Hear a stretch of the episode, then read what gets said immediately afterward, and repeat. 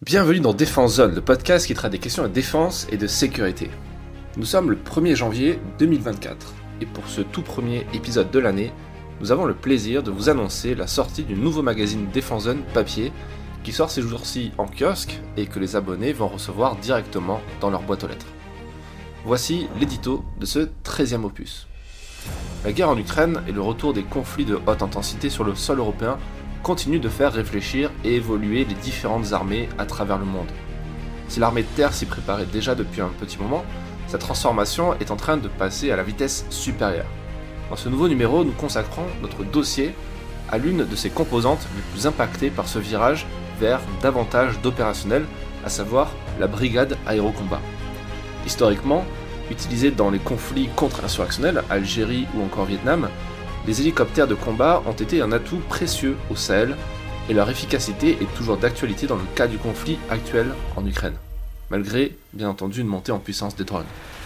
C'est donc en toute logique que cette brigade est amenée à monter en puissance et vous allez comprendre comment à travers ce grand dossier ainsi qu'une interview exclusive de son général.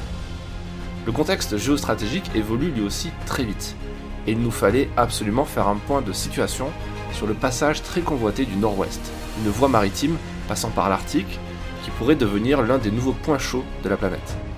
Mais avant de faire des conjectures sur les conflits à venir, il faut préparer les générations actuelles et futures, d'où notre focus sur les lycées militaires et la montée en puissance de la réserve opérationnelle en France.